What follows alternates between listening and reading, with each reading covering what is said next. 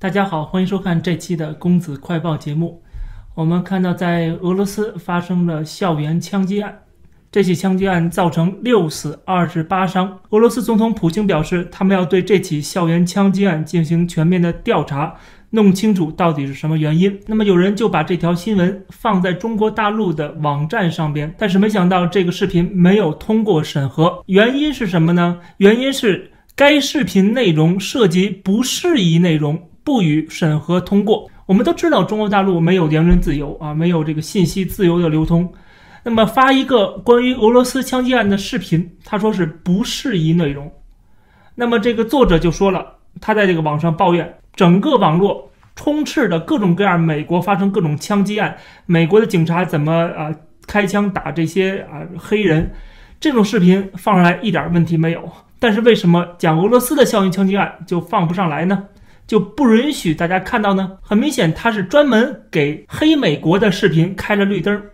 就是你只要是骂美国的视频，你都可以在中国网站上放上来，你审核一定会通过的。但是如果你骂俄罗斯，不好意思，俄罗斯是中国的靠山，中国在全世界也没有几个伙伴，俄罗斯算是勉强算是一个，所以说你怎么能说我们老大哥的坏话呢？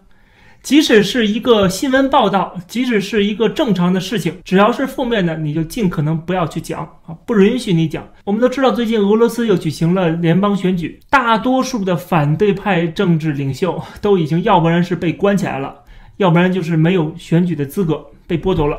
啊，有点像香港的情况啊，就是你自己跟自己玩。你自己又是选手又是裁判，所以这样的选举真的是只是做做样子而已了。那么就有很多很多的俄罗斯民众上街游行示威，抗议普京所在的这个统一俄罗斯党啊，已经成为了这个现在俄罗斯的一个永久执政党了。而这样的一个民众游行示威的视频，在中国的 B 站上面也同样的没有通过审核。那么这个作者发现他的视频没有通过审核之后。他把这个标题改变了，从俄罗斯莫斯科民众示威游行不承认选举结果这样的一个标题，改为美国华盛顿反口罩集会。没想到这个标题从俄罗斯改到了美国之后，这个视频立刻就通过审核了。看到这样的一个现象，真的觉得既可笑又感到有点悲哀。这就是洗脑的方式之一，就是控制你获取信息的渠道以及这个信息的内容，就是政府让人民去恨谁。